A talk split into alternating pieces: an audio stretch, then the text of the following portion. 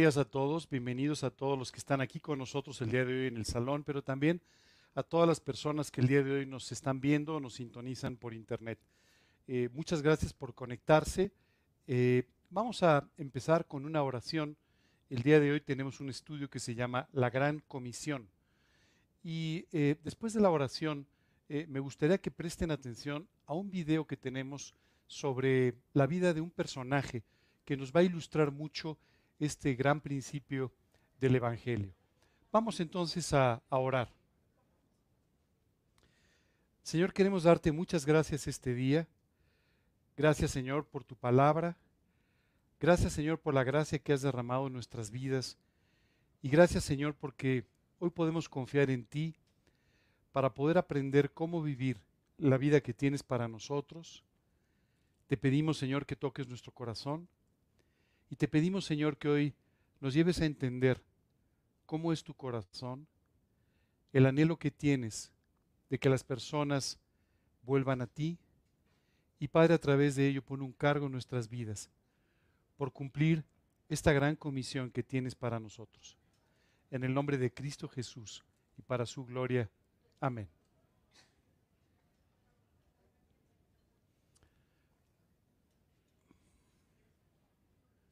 Vamos a, proyectar el video.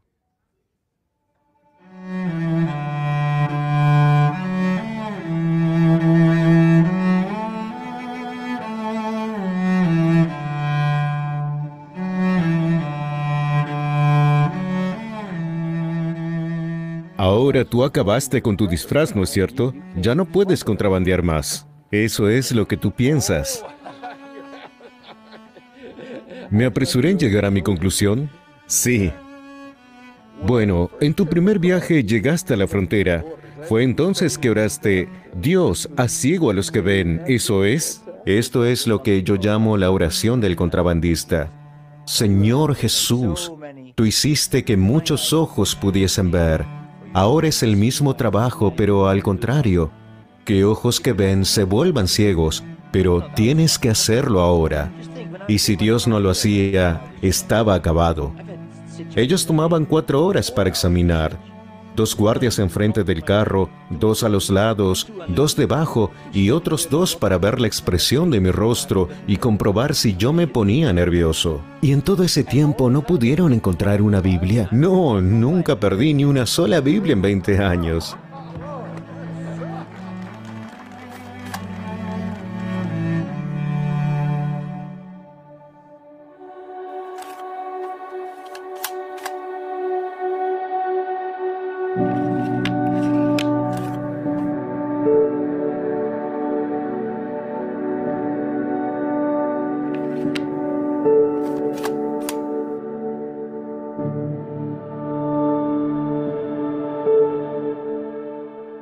Entonces Dios me habló a través de su palabra.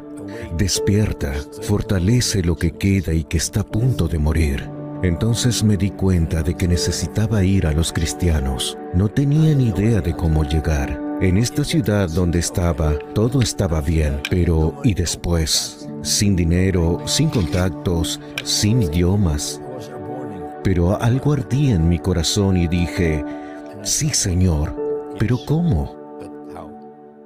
Yo creo que nosotros los occidentales, estoy haciendo una confesión, creo que somos cobardes. Necesitamos volvernos personas valientes, de carácter y con convicciones firmes y no tener cuidado excesivo con nuestras propias vidas.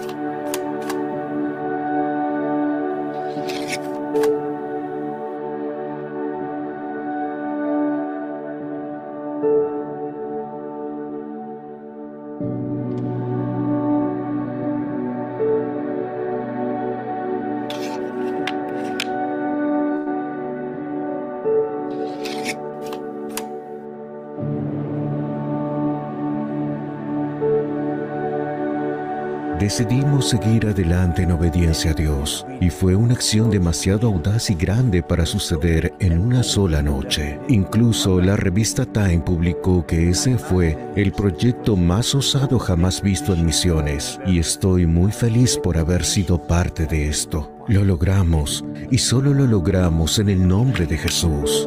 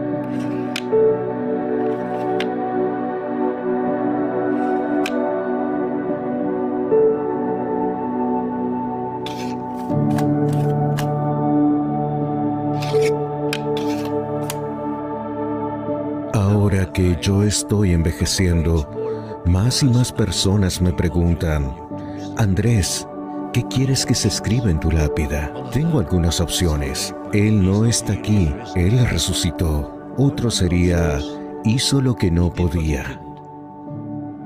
O como en la tumba de Oswald Chambers que visité en un cementerio de Egipto. Oswald Chambers un discípulo de Jesucristo. Eso daría gloria a Dios, un discípulo de Jesucristo.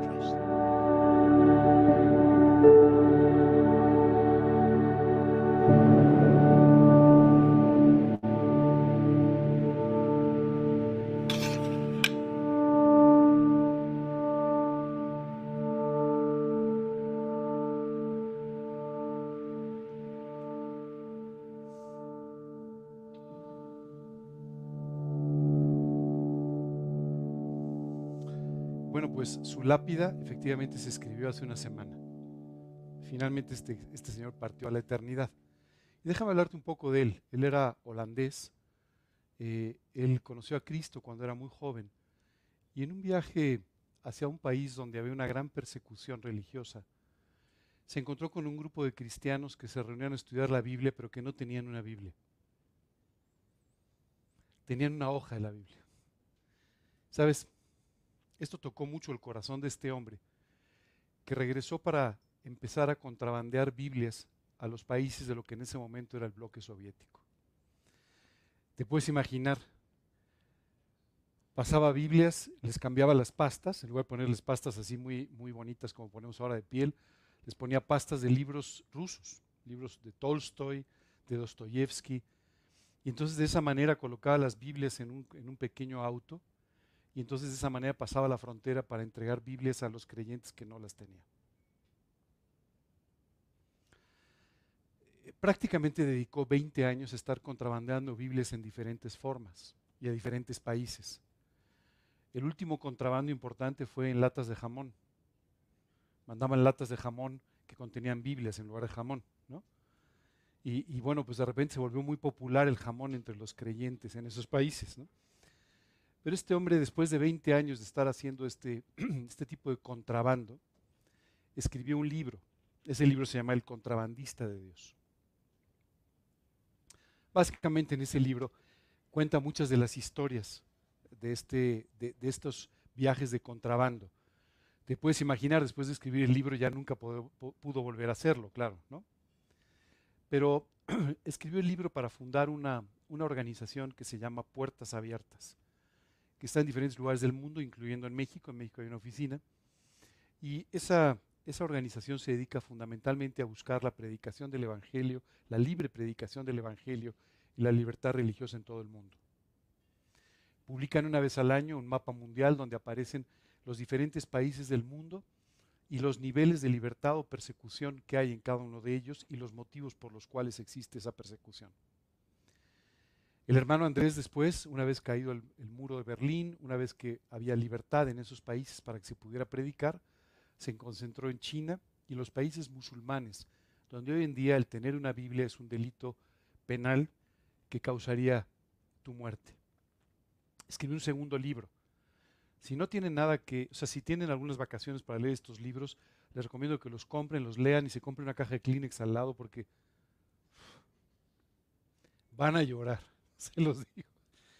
El segundo libro se llama Los creyentes secretos y habla de toda la persecución en los países musulmanes y cómo algunas familias venden a sus hijos, los venden, para que de esa manera puedan salir de sus países y no sean asesinados por, por seguir a Cristo. Eh, la verdad es que, o sea, esta historia es una historia conmovedora, muy impresionante, pero lo que me gustaría es preguntarles, ¿por qué una persona con una buena profesión, con un futuro prometedor, con toda una vida por delante sin mayor eh, problema más que salir adelante y tener, eh, digamos, los, eh, los, los gozos o los placeres normales de la vida. Abandona todo eso, abandona toda la posibilidad de un ingreso estable para dedicarse a este trabajo durante 20 años de contrabandear Biblias, con el riesgo de acabar en una cárcel, en algún lugar, o acabar muerto. ¿Por qué? ¿Por qué una persona hace esto? Les voy a decir por qué. Porque este hombre creyó en un mandato de Jesús, que hoy tú y yo llamamos la Gran Comisión. Hace unos meses se realizó una encuesta en los Estados Unidos para saber cuántos creyentes creen en la Gran Comisión. Solo el 17%. El otro 83% dicen que no sabe lo que es o que simplemente no están interesados en ello.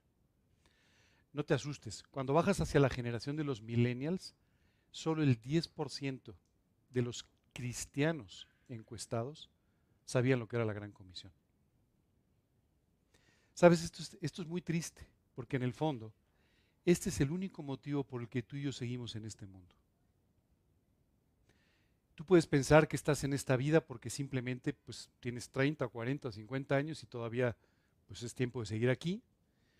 Puedes pensar que estás en esta vida para tener ciertos logros profesionales, incluso ciertos logros espirituales, ciertos logros familiares, personales, emocionales.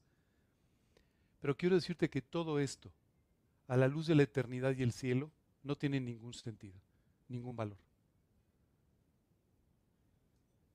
Si tú y yo solamente viviésemos para esas cosas, más valdría que estuviésemos ya en el cielo. Pero en realidad tú y yo no estamos aquí para tener esos logros, esas realizaciones, esos alcances o pasar por ciertas situaciones de la vida. Tú y yo estamos todavía aquí porque Dios quiere que muchas personas escuchen de Cristo a través de tu vida. Si no fuera así, no tendría sentido la vida.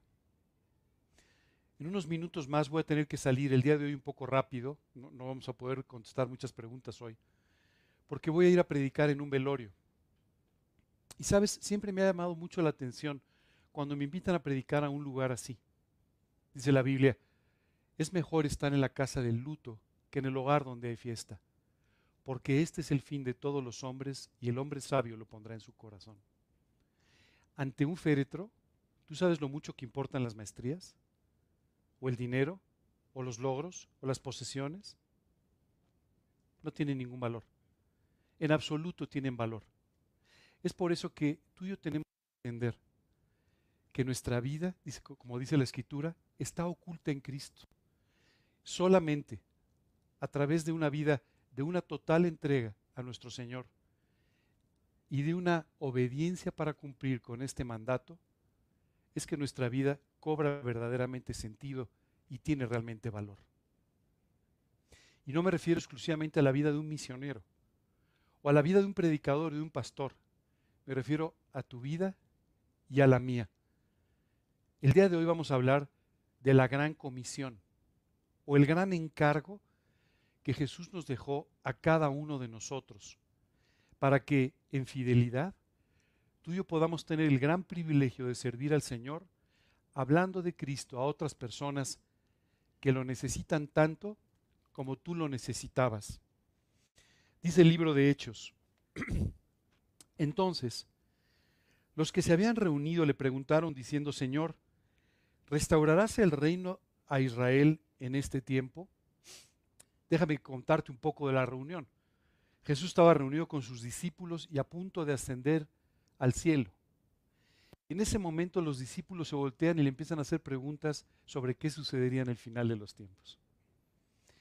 Eh, oye, ¿esto tiene algo de malo? Claro que no. Es más, la Biblia dice que hay una corona esperando a aquellos que aman su regreso. Así es que es una maravilla que tú y yo vivamos siempre esperando por el regreso de nuestro Señor.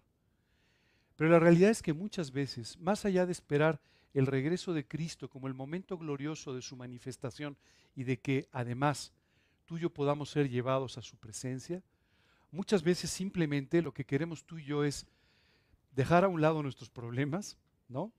Hace un tiempo recuerdo que una persona me dijo, ay, tengo tantas ganas de que regrese Cristo. Y dije, ¿por qué? Ah, porque tengo muchos problemas. Bueno, e-, ese, ese, no es el motivo correcto y ese no es el que te llevará a ganar una corona, no te preocupes. Pero muchas veces eso es lo que sucede. O muchas veces simplemente tenemos el interés, ya sabes, un poco morboso, casi intelectual, de conocer todos los detalles alrededor de la venida de Cristo y saber si la nueva primer ministro de Italia tiene algo que ver o no, o si el nuevo primer ministro de la primera nueva, nueva ministra de Inglaterra tiene algo que ver o no con la revelación. Y esta es exactamente la pregunta que los, eh, con la que los discípulos se acercaron a Jesús en ese momento. Oye, Señor, ¿y vas a restaurar en este momento? Ya, ya sabes, ¿no? ¿Sabes qué le respondió Jesús? Y les dijo, no os toca a vosotros saber los tiempos o las sazones que el Padre puso en su sola potestad.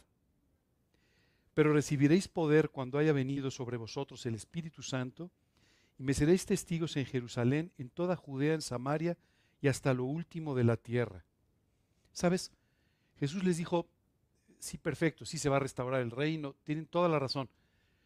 Pero mientras eso sucede o no y en la forma que suceda, lo que ustedes tienen que hacer es ir y hacer discípulos a todas las naciones.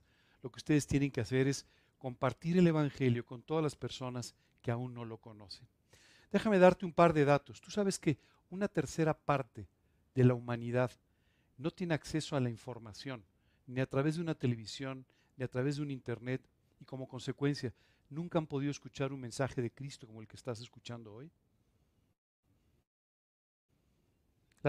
los grupos misioneros llaman a este esta tercera parte los no alcanzados. ¿Sabes lo que es una tercera parte de la humanidad? Pero esa tercera parte de la humanidad no está en Bangladesh, que también, pero también está aquí en México. Hay muchos lugares en México donde la gente no tiene acceso a Internet o a la televisión o, a muchas otras cosas modernas. Y nunca han conocido a un misionero en forma directa y personal. ¿Sabes? Tú y yo tenemos la obligación, la responsabilidad delante de Dios de llevar el Evangelio a cada persona en este mundo. Déjame, va a aparecer en este momento un versículo del Evangelio de Mateo que me gustaría que aprendieras de memoria. Es muy importante. Dice, y Jesús se acercó y les habló diciendo, Toda potestad me es dada en el cielo y en la tierra.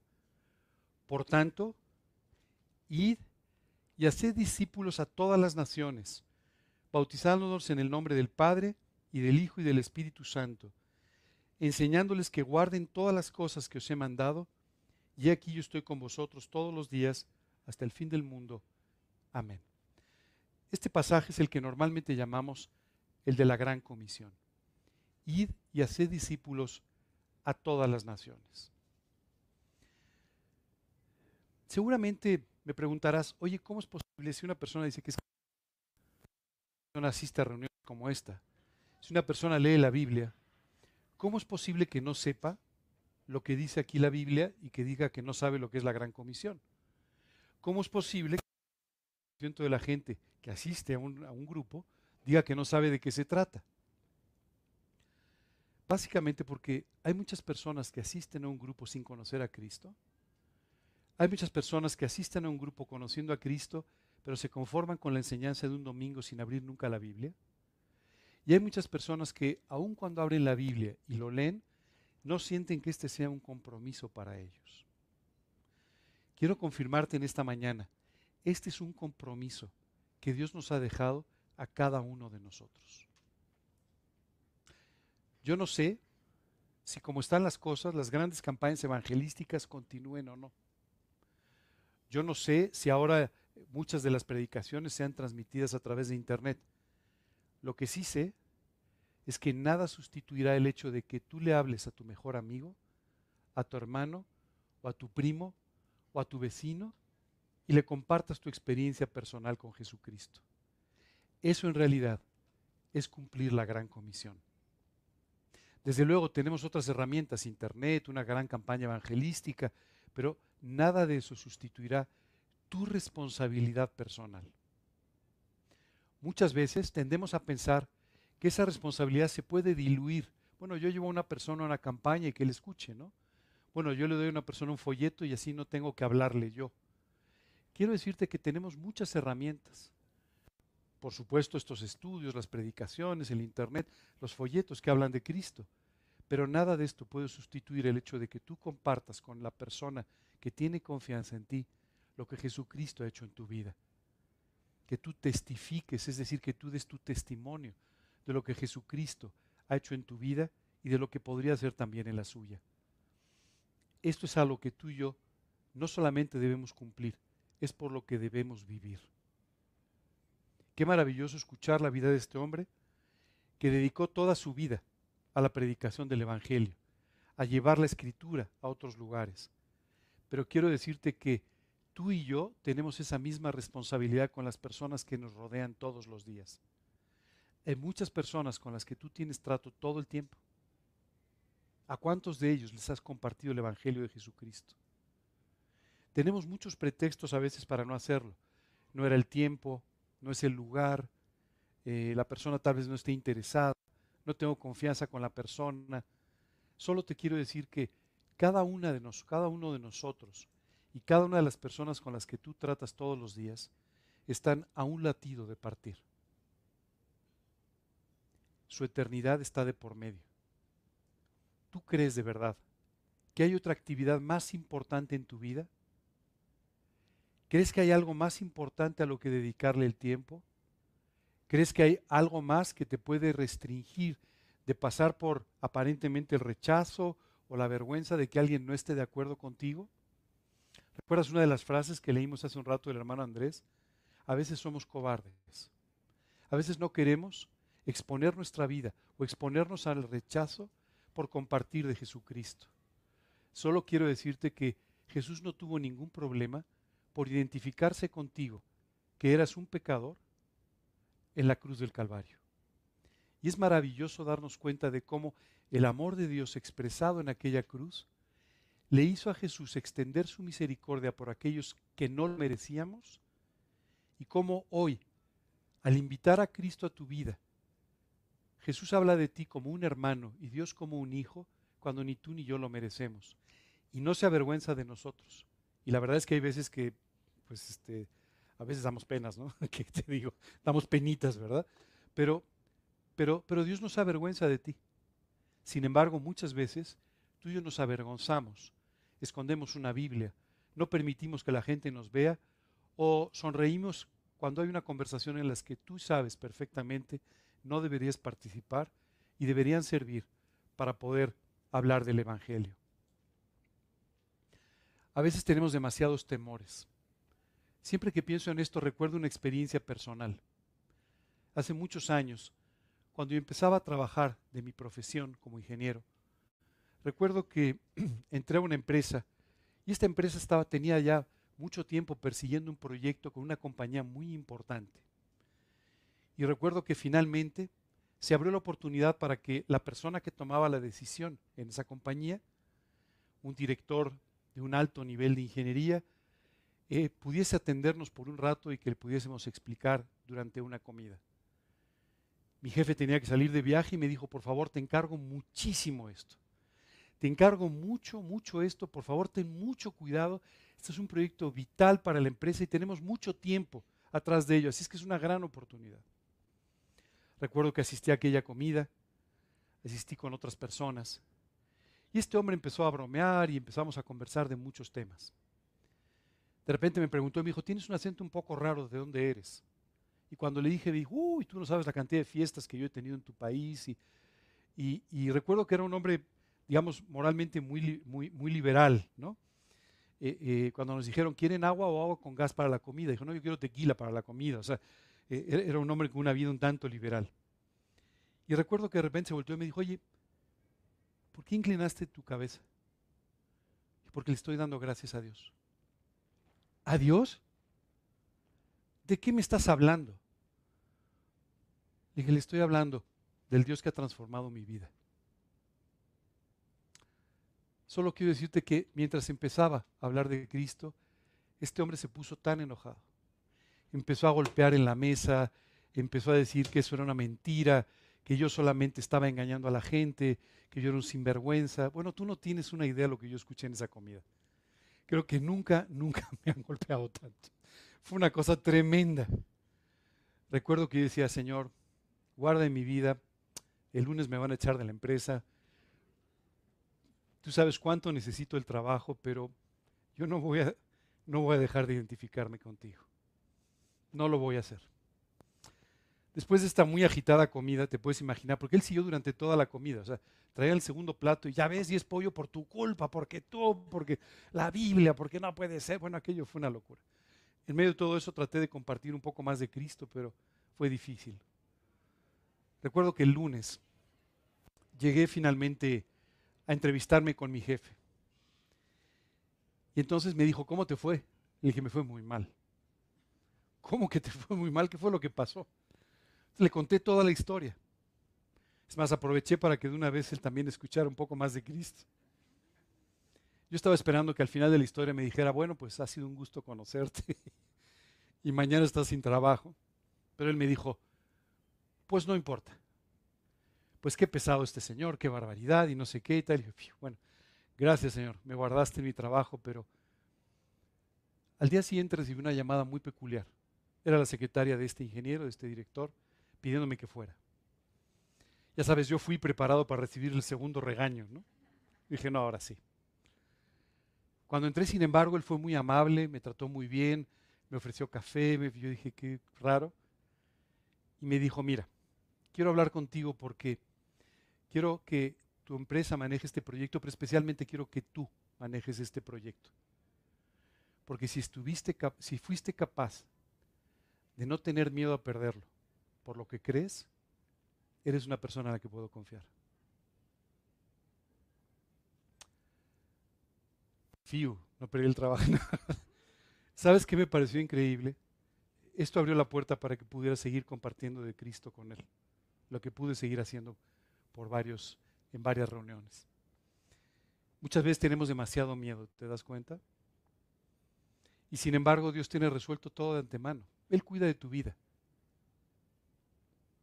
¿Y qué sería lo peor que podría pasarnos a ti y a mí?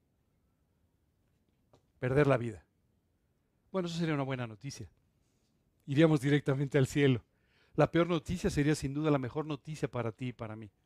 Así que en esta mañana no les quiero hablar de una cosa que ustedes no sepan, realmente ustedes lo saben. Ustedes han oído, han leído estos versículos, han oído sobre la gran comisión, han oído sobre la necesidad de hablar de Cristo, pero yo no sé si esto es una realidad en su vida. Hoy les quiero decir, no hay otra cosa por la cual tú y yo podamos vivir. Tú y yo tenemos que compartir el Evangelio con, con, quienes no lo conocen. Tú y yo tenemos que hablar de Cristo con valor y con autoridad. Porque quien está atrás de nosotros es el Dios que creó este universo y que va a respaldar tu vida y tus palabras y que va a cuidar y va a guardar de ti en todos los sentidos. Pensaba en aquel hombre que en Jerusalén fue sacrificado, finalmente fue apedreado. ¿Te acuerdas, Esteban? Y tú puedes decir, oye, a él sí lo mataron.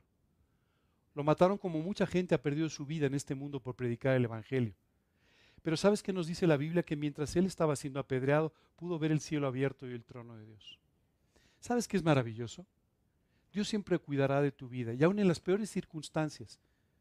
No importa el motivo y especialmente por predicar el Evangelio, Dios guardará tu vida y permitirá que tú estés con gozo, aun cuando tengas que pasar por ciertos sufrimientos o ciertos problemas por predicar el Evangelio. El día de hoy es un poco más civilizado, no creas que mucho. Y hoy en día, y seguramente en países como el nuestro, hay menos persecución. Pero quiero decirte que de, las, eh, de los discípulos que escucharon este mensaje de parte de Jesús, todos excepto uno murieron por causa del Evangelio. Excepto uno. Solo, solo uno murió con una, de una gran edad y, y por causas naturales. Así que solo te quiero decir, no te asustes, pierde el miedo, empieza a identificarte con Cristo, empieza a pedirle a Dios que te abra puertas para compartir el Evangelio con Él. ¿Cómo hacer esto? La verdad es que es todo un arte. Y conforme lo vayas haciendo, Dios te irá enseñando cómo aprovechar oportunidades, cómo aprovechar comentarios y conversaciones, cómo tocar temas que finalmente te abrirán la puerta para compartir de Cristo. Pensando en esto, recuerdo por ahí del siglo XVI, hubo un grupo de personas que estuvieron dispuestas a desafiar al, al, status quo del momento, a la estructura del momento, por predicar el Evangelio y predicar la verdad. Y estas personas, hoy, se les llama reformistas, algunas otras formas, pero estas personas sintetizaron en cinco frases muy sencillas lo que significa el mensaje del Evangelio. Esta mañana vamos a ir proyectando cada una de ellas. Me van a disculpar, están en latín, pero no se preocupen, yo se las digo en español. Pero vamos a hablar un poquito de cada una de ellas y de lo que significan. ¿Les parece bien? Ok, vamos a empezar. La primera es sola, por cierto, todas empiezan con sola, que en latín significa solo. ¿Ok? Sola gratia. ¿Sabes qué significa esto?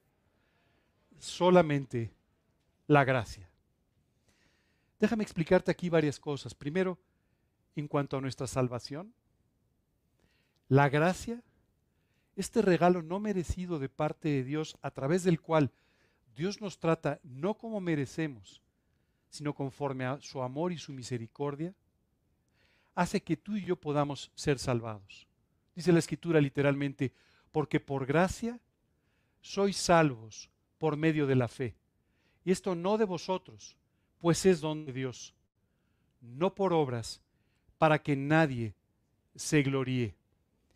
Fíjate la gran importancia de la gracia. Tú y yo no podemos salvarnos por nuestras obras. No hay forma de agradar a Dios por nuestras obras. No hay forma de cumplir la justicia de Dios a través de nuestras obras. Esto es imposible. Cualquier persona honesta que reflexiona un poco sobre su vida, solamente se da cuenta de la cantidad de errores que ha ido cometiendo, muchos de los cuales han sido auténticamente una ofensa para con Dios. Es casi imposible recordar cuántas mentiras una persona ha dicho en su vida. Olvídate en la última semana, en su vida. Es prácticamente imposible. ¿Cómo puedes pensar que puedes alcanzar a Dios, que puedes ser salvado por tus propias obras, cuando tus propias obras lo único que han hecho ha sido separarte de Dios y sumirte en un proceso de constante deterioro moral hasta llevarte donde estás. No es posible. No por obras, para que nadie se gloríe. ¿Te imaginas si la salvación fuera por obras?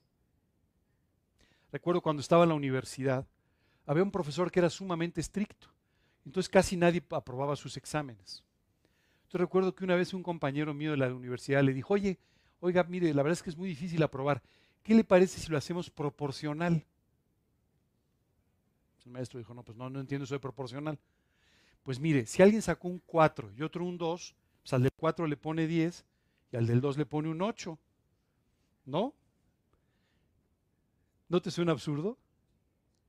Así es como tratamos de llegar delante de Dios. Dios, yo de todos modos reprobé, pero tengo, tengo un 4 y el de al lado tiene un 2. Así es que tú sálvame por mis obras, aunque en realidad jamás tenga la posibilidad de llegar a ellas. ¿Sabes qué dice la Escritura? Hablando específicamente sobre esto, y sobre la idea que muchas veces tenemos en la mente de que debe haber una especie de balanza en el cielo sobre las obras buenas y las obras malas? Dice la escritura, pesados todos los hombres en balanza pesaron menos que nada. Ni siquiera nada, menos que nada. Gracias a Dios no hay una balanza en el cielo, pero si la hubiera, menos que nada. Eso es lo que nuestras obras pueden hacer delante de Dios. Es por eso que dice la Escritura, porque por gracia sois salvos por medio de la fe. Y esto no de vosotros, pues es un regalo de Dios, no por obras, para que nadie se gloríe. Imagínate que Dios por un momento tomara el consejo de mi amigo y a los del 4 les pusiera 10 y a los del 12 el 8 y de esta manera llegásemos al cielo por nuestras obras. habría tanto orgullo en el cielo que créeme, Dios no podría estar ahí. ¿Te has dado cuenta cómo nos conducimos cuando hacemos algo bueno en la vida? Trompetas y fanfarrias y que todo el mundo se entere que acabamos de darle un peso a alguien para ayudarle. ¿Me, entiendes? O sea, exaltamos nuestras, las pocas cosas buenas que hacemos, las exaltamos de una manera increíble. Te invito a que vayas a cualquier hospital. Hay láminas de bronce en la puerta diciendo quién donó, quién hizo posible. ¿No?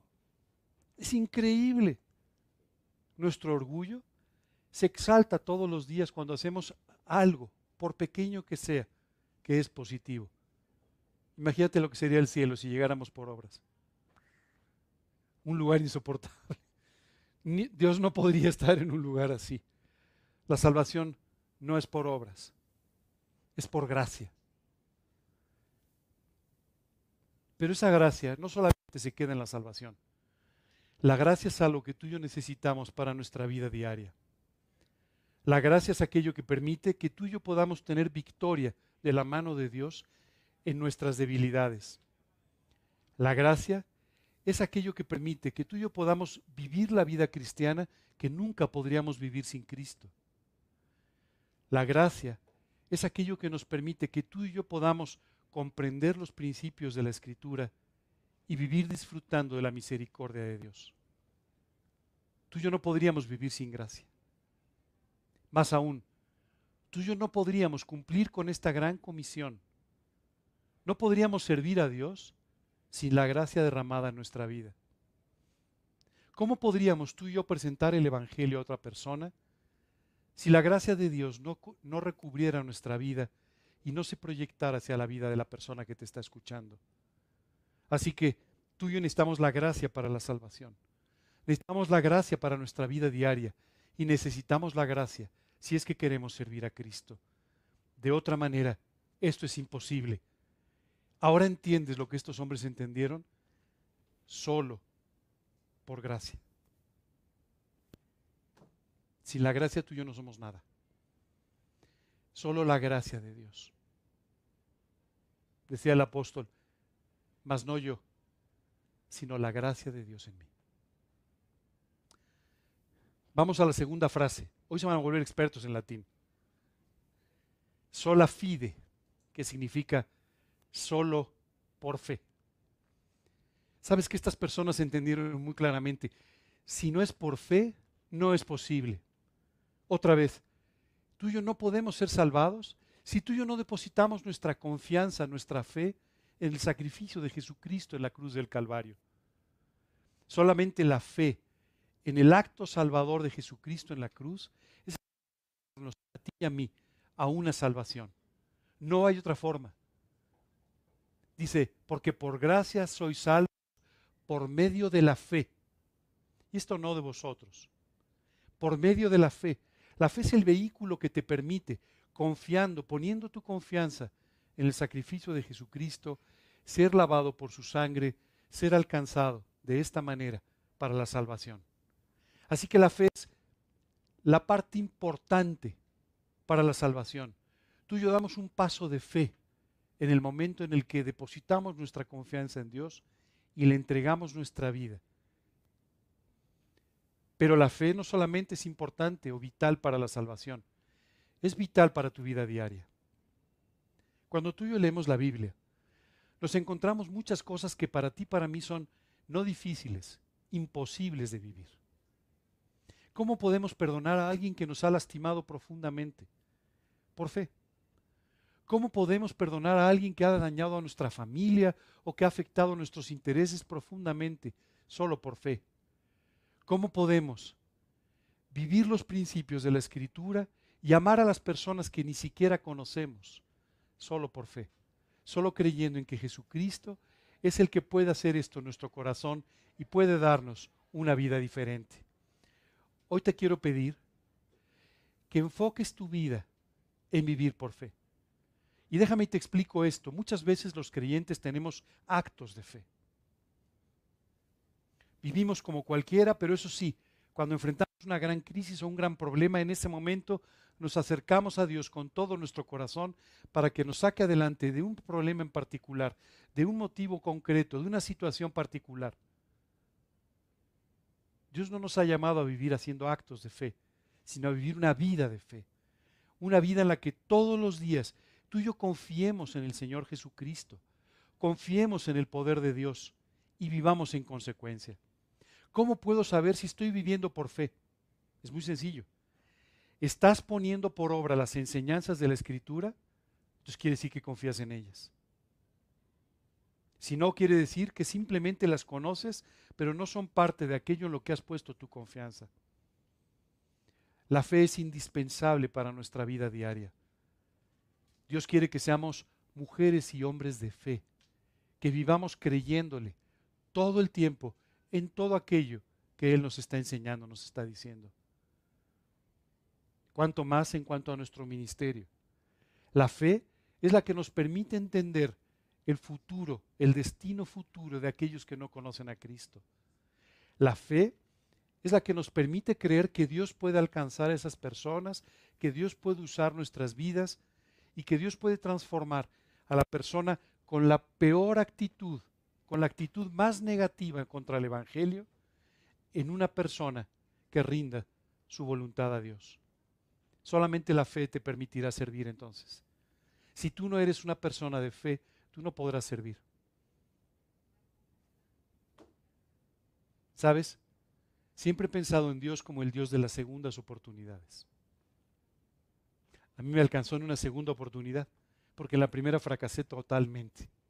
Pero sabes, para creer que hay una segunda oportunidad, tú tienes que tener fe en que Dios puede transformar a cualquier persona. ¿Sabes cuántas veces he escuchado a creyentes diciendo, no, yo ya no le hablo de Cristo porque ya no hay nada que hacer por Él. no hay nada que hacer por ti, porque has perdido tu fe. Dios puede hacer cualquier cosa y transformar a cualquier persona. Dios podría cambiar hoy tu ministerio si tú se lo permitieses. Vamos a hablar de la tercera sola, ¿te parece bien? Sola escritura. Estas personas dijeron, no hay otra fuente de dirección espiritual más que la palabra de Dios, la escritura. ¿Sabes? Los seres humanos siempre tratamos de darle autoridad a otras cosas. Muchas religiones te dicen, claro, es la Biblia más alguna otra cosa. ¿No? Si tú confías, por ejemplo, si tú, si tú lees un poco sobre la historia de la iglesia anglicana, te va a decir si es la Biblia más el libro de la oración se llama. Eh, eh, si tú sigues, por ejemplo, eh, la doctrina católica, te van a decir si es la Biblia más la opinión del Papa, más la opinión expresada en las encíclicas después de los concilios ecuménicos. Si tú, y, y de esta misma forma siempre vas a encontrar cómo hay algo más a lo que se le da autoridad que a la Biblia. Hoy muchas personas predican de la Biblia, pero sin embargo utilizan muchos principios de superación, superación personal. Utilizan muchos principios de psicología moderna. Utilizan muchos principios de mercadotecnia, dándole la misma validez que a la Biblia. Estas personas lo entendieron muy bien en el siglo XVI. Solo la escritura, solo la Biblia. No hay otra autoridad espiritual, ninguna otra.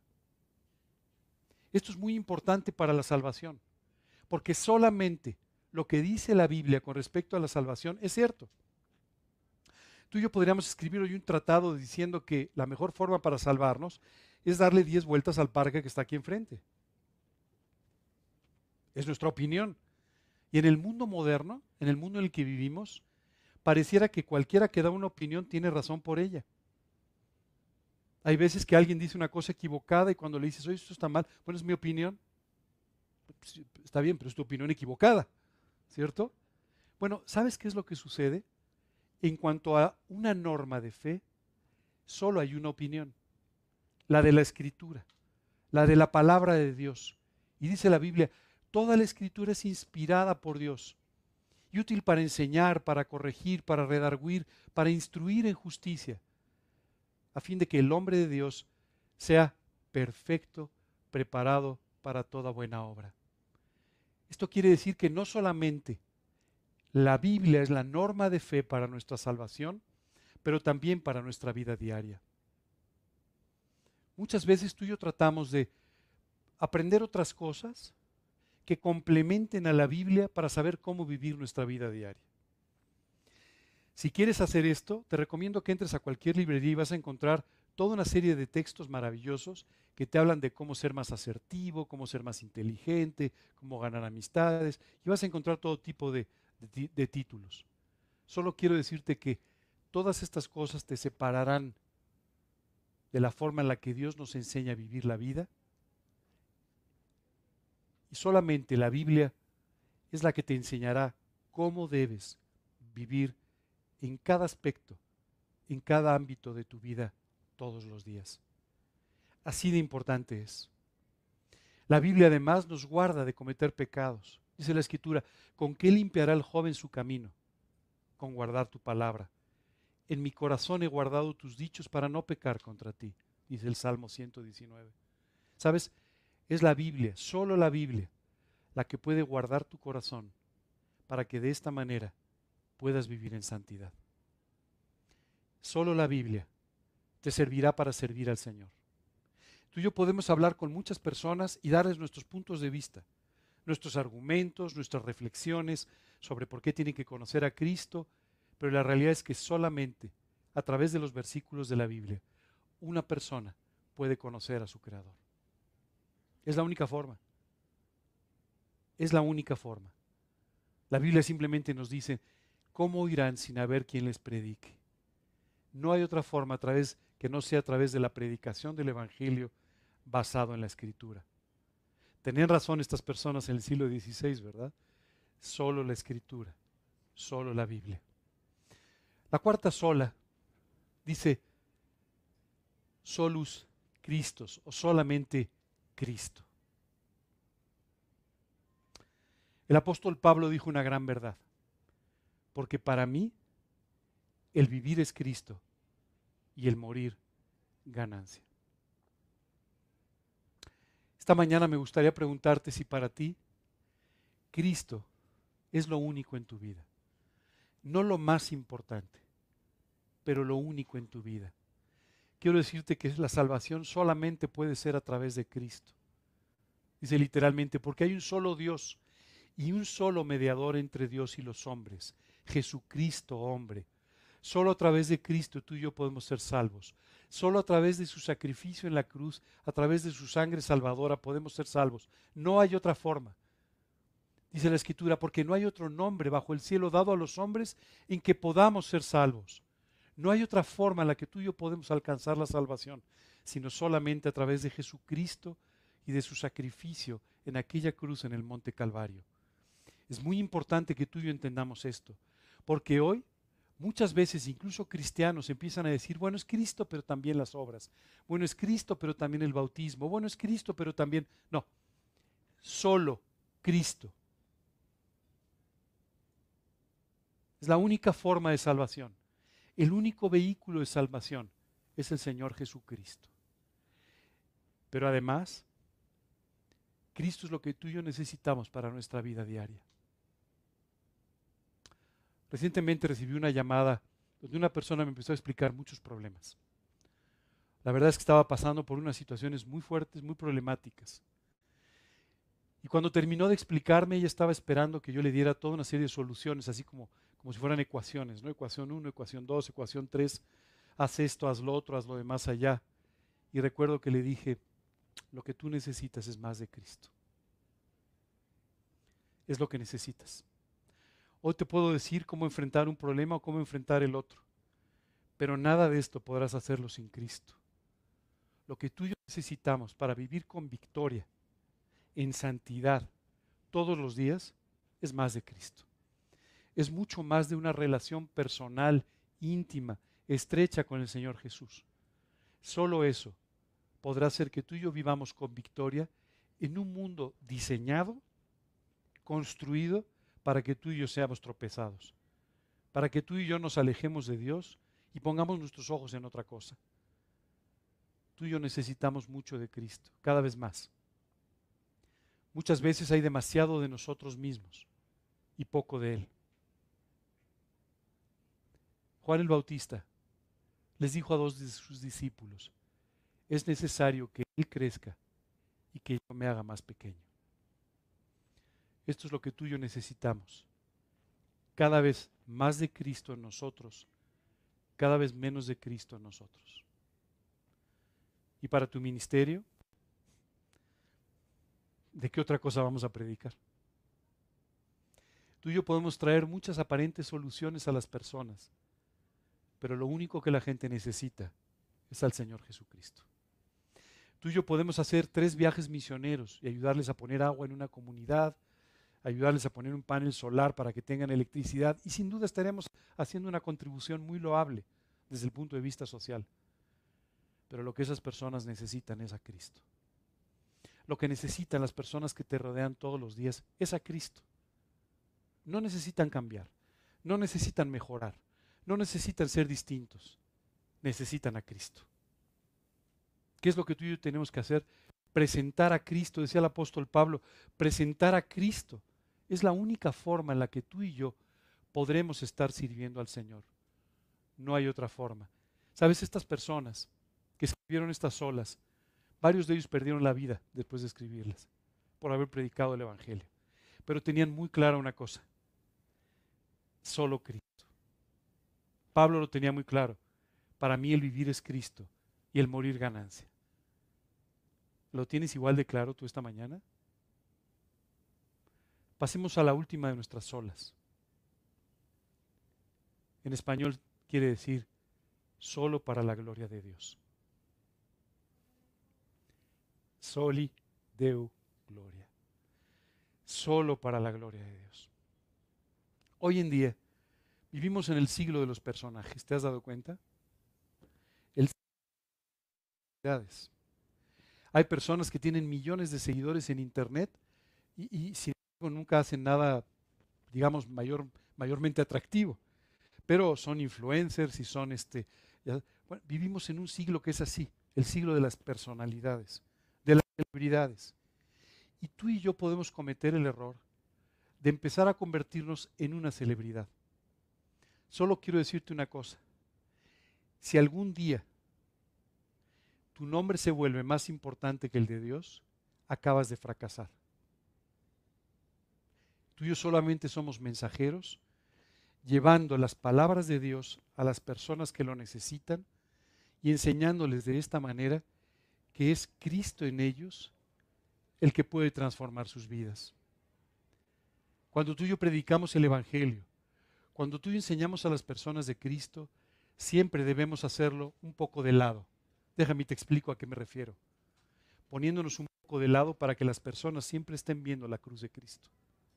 Y de esta manera, tú y yo solamente seamos mensajeros transportando el mensaje más importante que es el de la salvación. Nuestra salvación solamente debe ser para la gloria de Dios. Recuerdo que una vez una persona se acercó y me dijo, oye, qué padre que recibiste a Cristo y todo, pero yo siempre vi que tú eras, le dije, no, no, no, no te compliques, no te engañes. Yo no tengo ninguna gloria en esto. Solo es la gloria de Dios. Solo Dios merece la gloria. Algún día tú y yo estaremos en el cielo.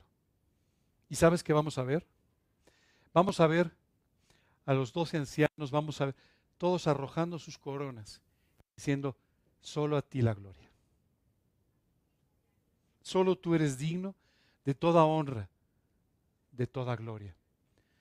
Quiero decirte que esto es muy importante para nuestra vida diaria, porque cada cosa que tú hagas debe ser para la gloria de Dios. Pregúntate antes de hacer cada cosa, Señor, ¿Estoy glorificando tu nombre con esto que estoy haciendo? ¿Estoy trayendo gloria a tu nombre con esto que estoy diciendo, con la forma en la que me estoy comportando? Solo la gloria para Dios, no para ti, no para mí. Más aún si tú quieres servirle. Si tú quieres servir, tú tienes que hacerte, como decía Jesús, como el último de todos, como el menos importante de todos, para que de esa manera sea Dios quien resulte glorificado. Muchas veces tú y yo queremos compartir la gloria de Dios, queremos meternos en la fotografía. Y esto es un error terrible. Tú y yo tenemos que aprender que solo todo lo que hacemos debe ser para darle gloria a su nombre. Resulta que estas personas hace unos cuantos siglos sabían muy bien de lo que hablaban, ¿verdad? Bueno, pues esta mañana hemos terminado con estas cinco solas que ejemplifican un poco lo que debe ser el mensaje del Evangelio. Hoy quiero invitarte a que reflexiones si cada una de estas expresiones es una realidad en tu vida y si no, que te lleve a tomar decisiones. Y por otro lado, quiero invitarte a que cumplas con la gran comisión, a que prediques el Evangelio hasta lo último de la tierra, a que hagas discípulos, a que no dejes nunca de identificarte con Jesús y a predicar su maravilloso Evangelio. Con esto vamos a terminar el día de hoy. Eh, hoy aprendieron un poco de historia. ¿No? Estas cinco solas, perdón, junto con las 95 tesis, son como documentos muy importantes de lo que se llamó la época de la Reforma, un momento en la historia en la que eh, varias personas comenzaron a predicar el Evangelio de Jesucristo y de esta manera provocaron eh, toda una, ¿cómo le llamaría? Toda una, situación de gran cambio en toda la sociedad de su, de su tiempo. Hoy en día es difícil impactar la sociedad de nuestro tiempo pero Dios aún quiere personas que tengan un compromiso de servir y que a través de ese servicio le permitan a Dios que transforme la vida de los demás y que transforme la sociedad en la que vivimos. Solo quiero decirte, ¿nuestro país podría cambiar? Sí, si en nuestro país se predica el Evangelio. Eh, otros lugares, esta ciudad, otros lugares podrían cambiar? Sí, si tú y yo realmente predicásemos el Evangelio. ¿Tú sabes que la Ciudad de México tiene 22 millones de habitantes? ¿Sí sabías eso? ¿Sabes que tenemos la misma población que todos los países de Centroamérica sumados? ¿No te parece una gran oportunidad para predicar el Evangelio? El INEGI dice que solo el 11% de la población del país conoce a Cristo. Y eso, bueno, pues no lo sabemos, ¿no? Pero es un dato aproximado. Eso quiere decir unos 13 millones de personas en un país de 120. ¿No te parece que hay mucha gente que tiene que escuchar de Cristo todavía? Déjame recordar las palabras de la Escritura. ¿Y cómo oirán sin haber quien les predique? ¿Quién les va a predicar? ¿Ángel? No, espero que tú también. Espero que cada uno de nosotros tomemos nuestro papel cumpliendo con este gran mandato de parte de Dios. Hoy nos vamos a quedar hasta aquí. Luego los invito a que busquen en internet, yo sé que todos son muy internautas, que busquen en internet un poco más del hermano Andrés y de esta, de esta agrupación, Brazos Abiertos, de Puertas Abiertas, perdón, que les va, les va a impresionar muchísimo. Y por otro lado, si quieren buscar sobre las solas, van a encontrar muchos detalles históricos interesantes de todo esto. Pero lo más importante no es la narración ni la historia. Lo más importante es las decisiones que tomen hoy en su corazón. Vamos a terminar con una oración. Señor, cuántas gracias te damos por habernos dado el inmenso privilegio de poder servirte. Señor, quienes no lo merecíamos, quienes no teníamos ningún atributo espiritual, hoy has puesto en nuestras manos el Evangelio para que podamos servirte. Te queremos pedir, Señor, que tú nos llenes de tu gracia que tú nos hagas crecer en la fe, que tú nos hagas amar, apropiar y convertir la escritura en nuestra propia vida. Te queremos pedir, Señor, que Cristo sea lo único en nuestra vida y que todo lo que hagamos, pensemos o digamos, sea para tu gloria. Señor, llévanos a predicar tu evangelio hasta lo último de la tierra. damos, danos la fidelidad y la lealtad necesaria para cumplir con este encargo que tú nos has dado. Padre, te pedimos esto, toca nuestros corazones y nuestra vida y haznos responsables. En el nombre de Cristo Jesús te lo pedimos y para su gloria. Amén. Muy bien. Hoy nos, nos despedimos entonces a las personas, de las personas que nos están viendo por internet. Eh, si tienen alguna duda, alguna pregunta, les agradeceremos nos las envíen. Eh, va a aparecer en un momento en la pantalla un número telefónico 55 5406 0240 a través de cuyo WhatsApp ustedes pueden enviar sus preguntas y comentarios y también una dirección de correo angel.rodríguez.esp.gmail.com. Eh, les pedimos que sigan en contacto con nosotros, como lo han estado haciendo, y que de esta manera pues eh, podamos gozarnos con sus bendiciones y podamos también ayudarles con sus dudas y sus preguntas. Eh, nos vemos el próximo domingo. El próximo sábado tenemos también reunión de adultos mayores a las 5 de la tarde en este mismo hotel, el Diplomático de la Ciudad de México. Gracias, que Dios los bendiga, buen fin de semana. Y a quienes están aquí, muchas gracias.